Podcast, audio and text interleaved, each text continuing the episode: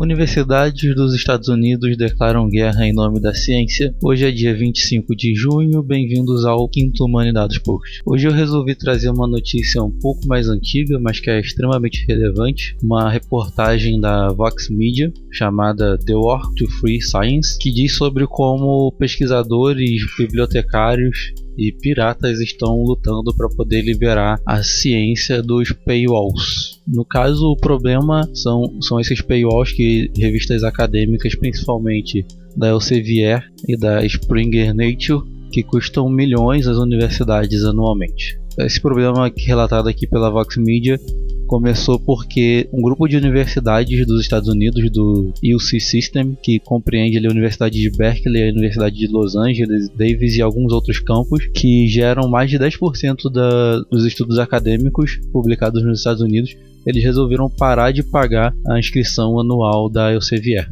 Eles tinham uma inscrição de 11 milhões anualmente, eles pararam de, de pagar.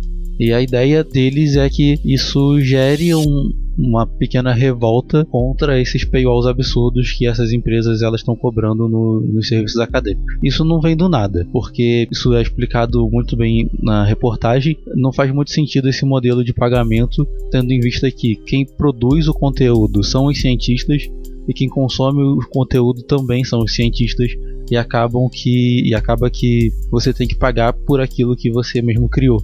Inclusive, você acaba tendo que pagar para poder acessar o seu próprio conteúdo que você publicou nessas revistas. Então a ideia deles é cortar completamente isso e usar outros meios de divulgar a ciência é, através de, de, revistas que sejam de acesso aberto ou pelo menos conseguindo é, negociar um pouco melhor o preço dessas subscrições. Lembrando que uma inscrição para um jornal específico pode custar é, milhares de dólares anualmente e um artigo único custa aproximadamente 30 dólares nas, nas revistas publicadas pela Elsevier. Isso é um problema gigante e esse preço ele tem aumentado acima da inflação mesmo lá nos Estados Unidos. Isso já é um problema para eles, imagina aqui no Brasil. Isso acaba gerando uma ciência que ela é bastante elitista, né? não é nem elitista no nível que a gente está acostumado de que pessoas ricas conseguem comprar, porque na real nem isso faz muito sentido.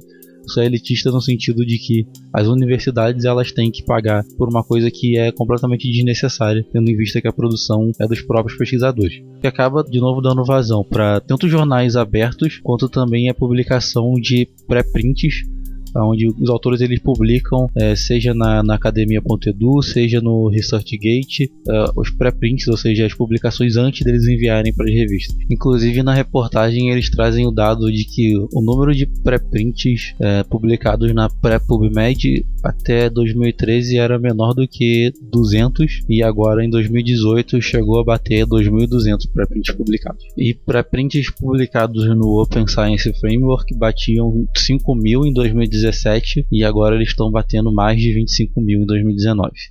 Essa reportagem da Vox aborda vários pontos que são super interessantes, então vale a pena ler. Inclusive, o porquê que a cultura da ciência hoje pode impactar na adoção pela, pela Open Access, então vale, vale muito a pena dar uma olhada. Por hoje é só, até a próxima, tchau, tchau.